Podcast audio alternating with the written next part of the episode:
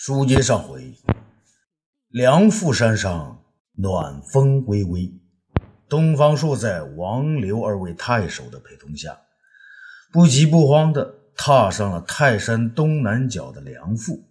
和巍然耸立的泰山比起来，梁父啊，只是一个小土疙瘩。刘振川呢，怀疑地问：“东方大人，王大人，这个梁父怎么是个小山包啊？”一点都不险峻呐！东方朔点点头。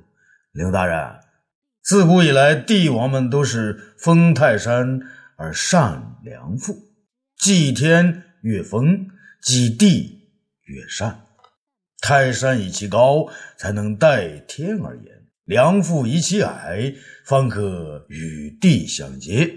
这良父是地神所居之所，怎么能要他和泰山一样？巍峨险峻呢？王生玉啊，连连点头。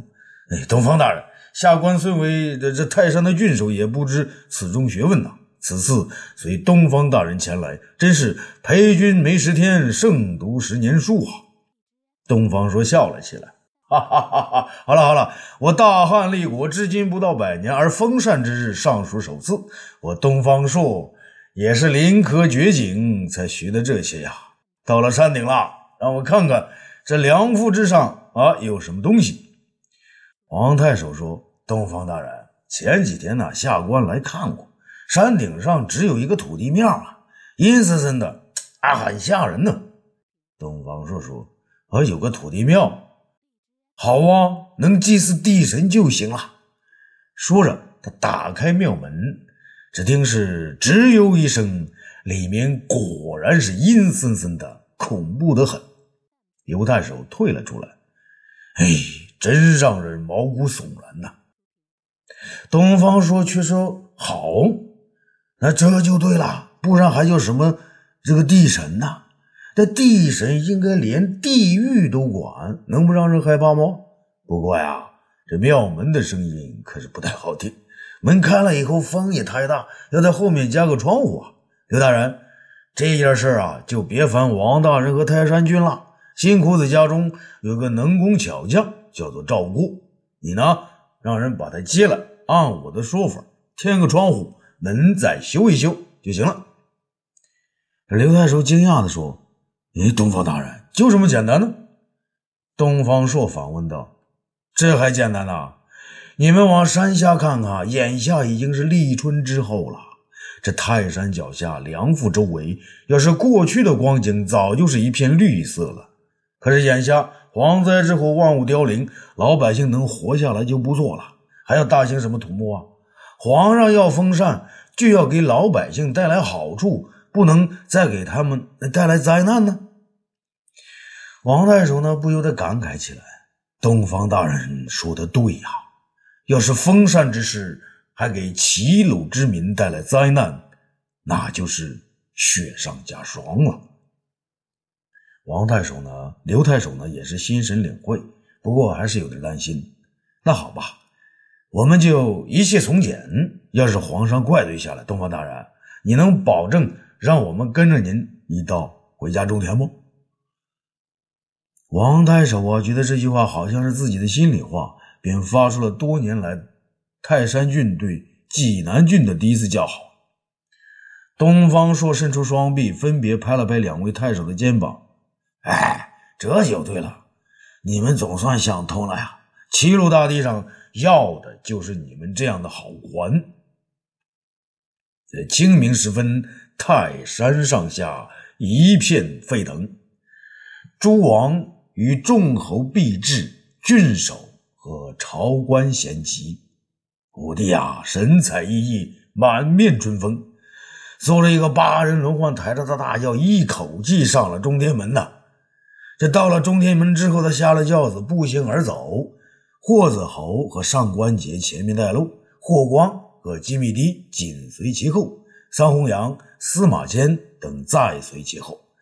司马迁呐，头上孝服已经去掉了。一行人等从山脚。向山上走去，石阶之上，黄绸铺地，从山脚到山上一片黄色世界。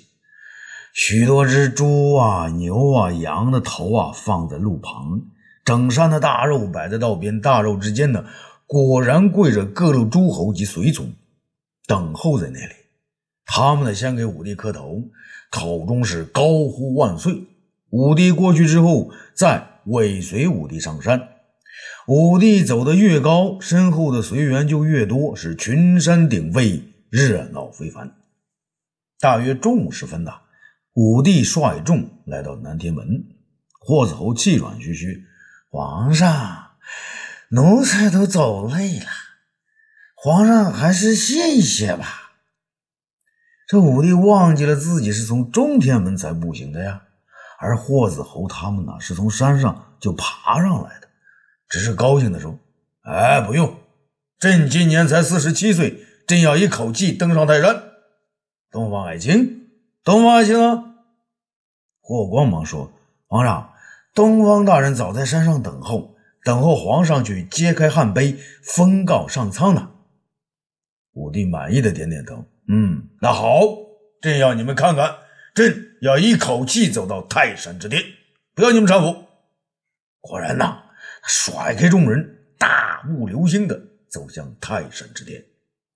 上官桀告见状啊，急忙振臂。高呼万岁！这万岁之声响彻云霄。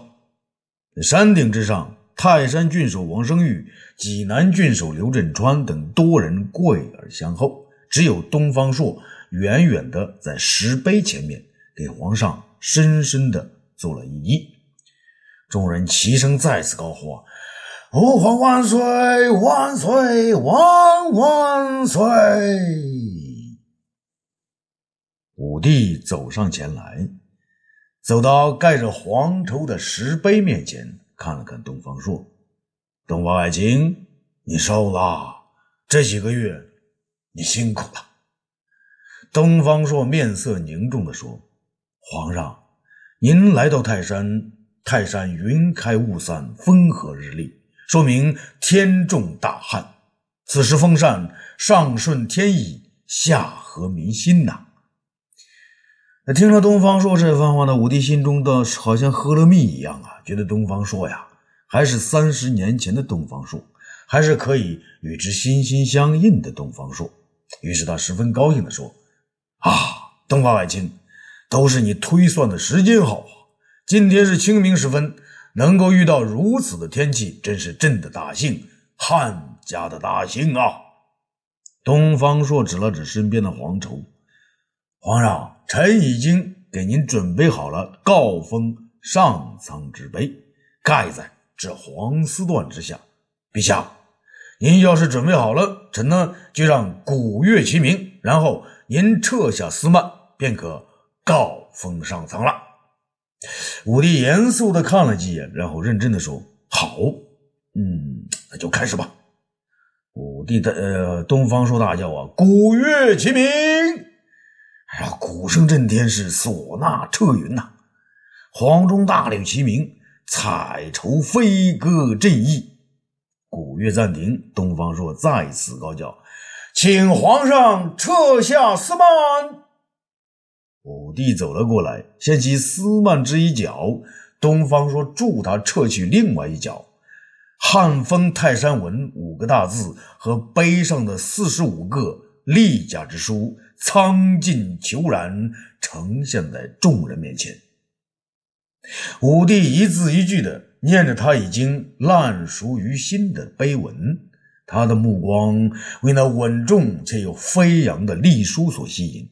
他不知道自己是如何念完这十一句话的，只见自己面前红绕泥绕，是云起龙飞。皇上的话音刚落呀，东方朔再一挥手。鼓乐再度轰鸣，上官桀再次振臂啊！群臣随之高呼，山川为之震动。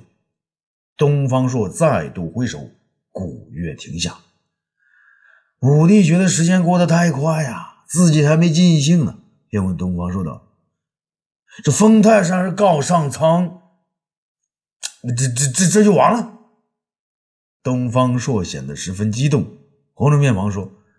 是啊，皇上，您不觉得时间很长吗？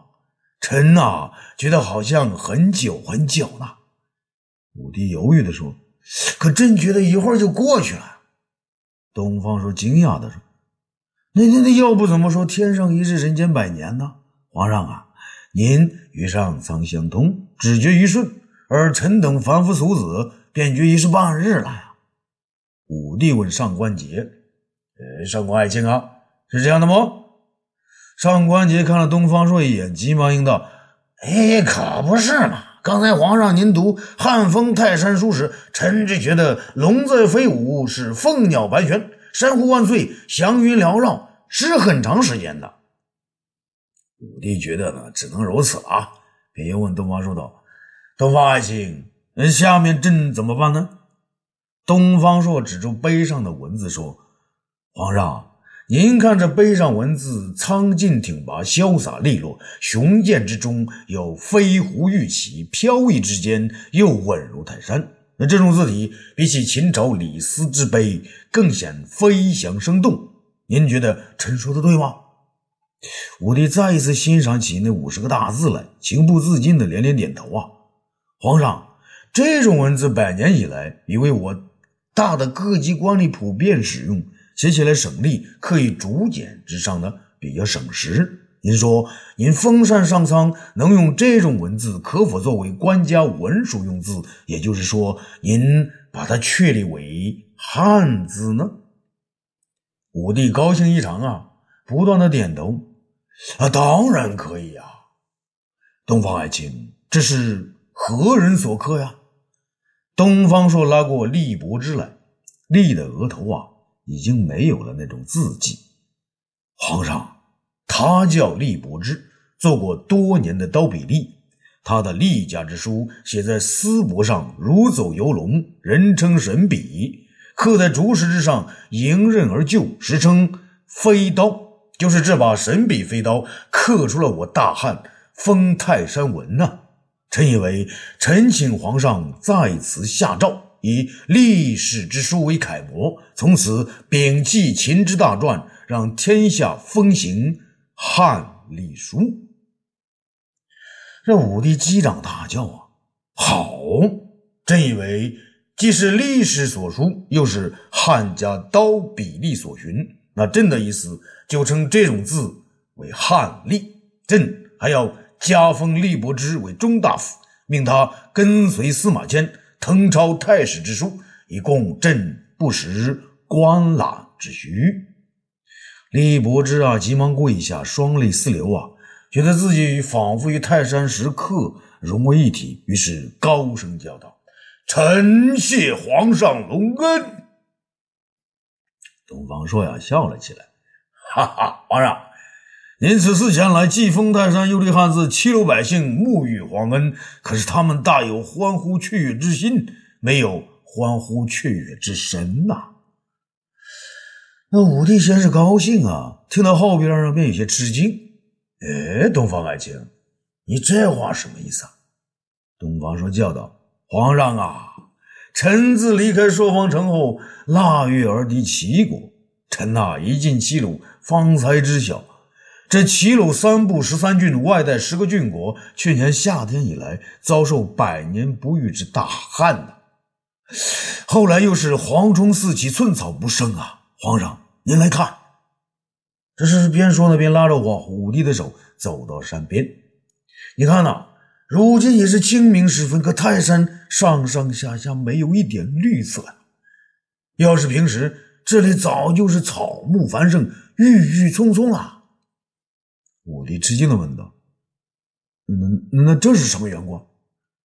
皇上啊，一来地中乏水，二来蝗虫肆虐，至今齐鲁大地未能感受天恩，所以眼下才是山童乱兔啊。武帝不解的说：“哎，东方爱卿，你要朕朕怎么样啊？”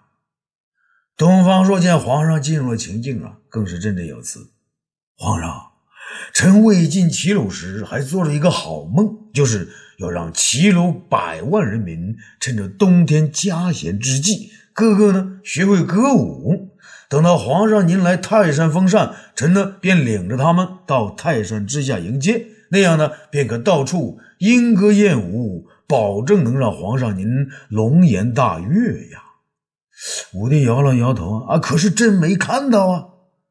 这东方朔接着呢，飞速说了下去：“皇上，可是臣一到齐鲁，便发现这里的百姓个个是枯瘦如柴，行动迟缓。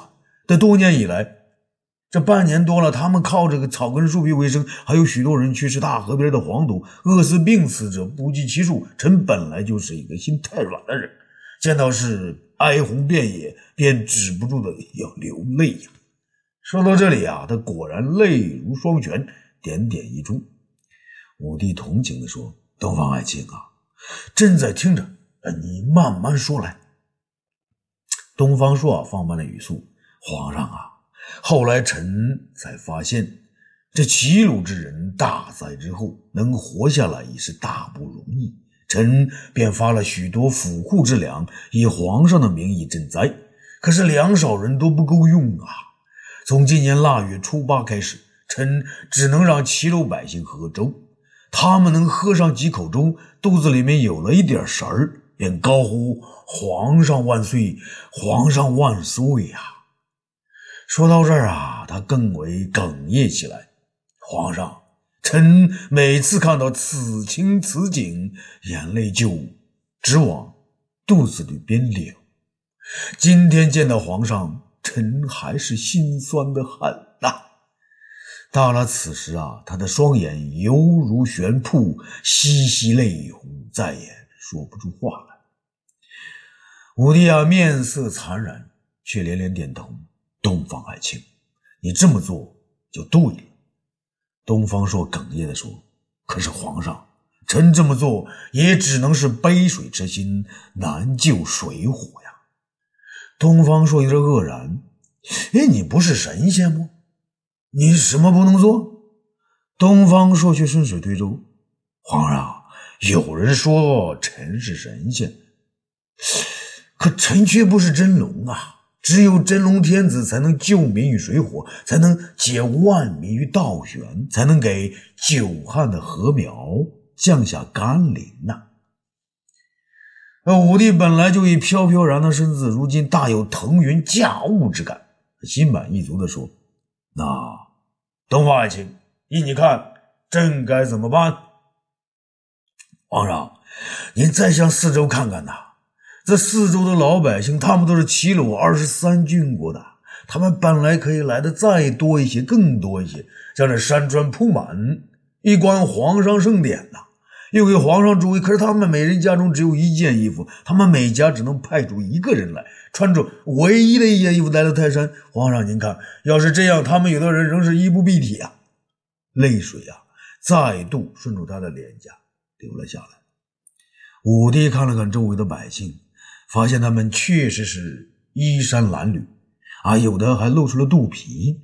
于是他心头一酸，强忍着泪水说：“东方爱卿。”你不要哭不好啊！朕来泰山封禅，你却止不住要哭，让天神看了如何是好？你这不是让朕扫兴吗？东方朔还是有点喋喋不休。皇上，臣不想哭啊，可是臣的心太软了，止不住泪水要往下掉。皇上，您一到来，臣也高兴，臣高兴时候也流泪呀。武帝有些莫名其妙，你刚才还是伤心落泪，怎么一转眼你就高兴了？高兴什么？皇上，臣看到皇上一到泰山，便将这泰山从山脚之下使用丝绸锦缎，一直铺到山巅。皇上，您圣心仁窄，臣一向是知之甚深的。您让这齐鲁大地都穿上锦绣，那么齐鲁臣民不就会得到皇上更多的恩赐了吗？武帝啊，只好顺着他说：“嗯啊，对对对，东方爱卿，你说的对。”朕带了许多丝缎之物，本来呢就是要分给泰山周围老百姓的。东方朔向武帝跪下：“皇上啊，皇上，臣带齐鲁百万父老乡亲给皇上您跪安了。”武帝大吃一惊啊！啊，东方爱卿啊，啊，快快请起，有什么请求，朕都答应你，还不成吗？皇上。臣就请您将这次封禅之物——金帛绸缎、牛羊猪肉，还有剩余的粮草，统统作为赈灾之物，分给百姓吧。武帝停顿了一下，然后叫道：“桑弘羊。”桑弘羊急忙出列：“啊啊，臣在。你这次带来多少物品呢？”桑弘羊如数家珍，启奏皇上：“臣共带来黄金一百万两，精粮两百万担，绸缎丝帛三千万匹。”武帝毫不犹豫地说：“那好，除下黄金留下备用之外，多余的粮食和丝帛全部作为赈灾之物，分给齐鲁三部二十三郡国的百姓。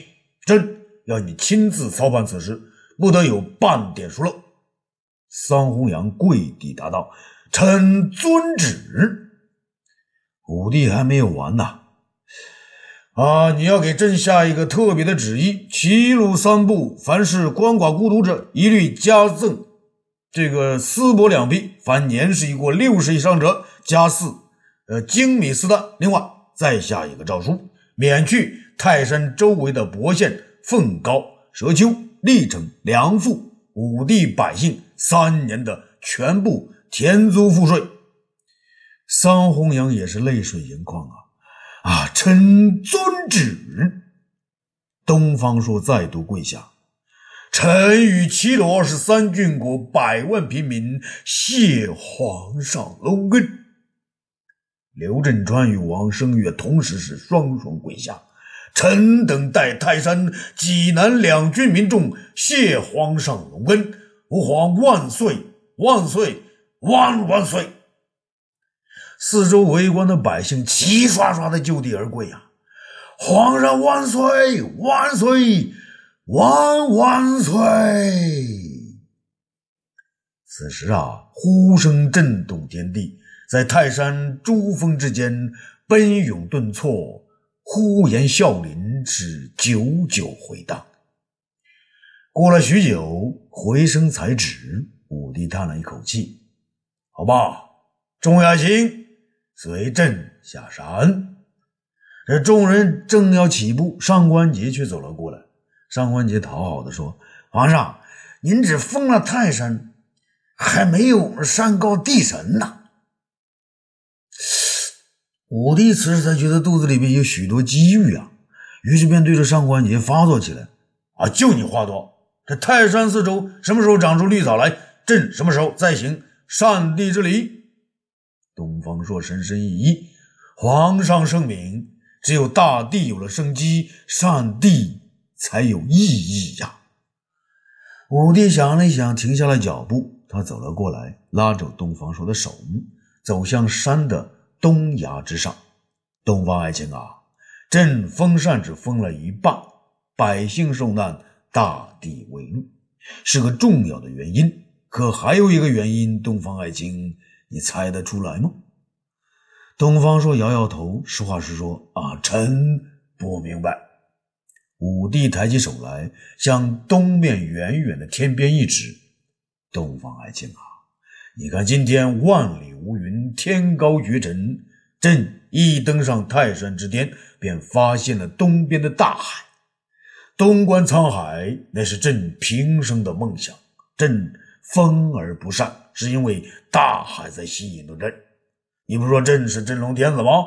朕要在大海边上看看，朕能不能遨游沧海，搅起狂澜？能不能看蓬莱、方丈和瀛洲等海上仙山？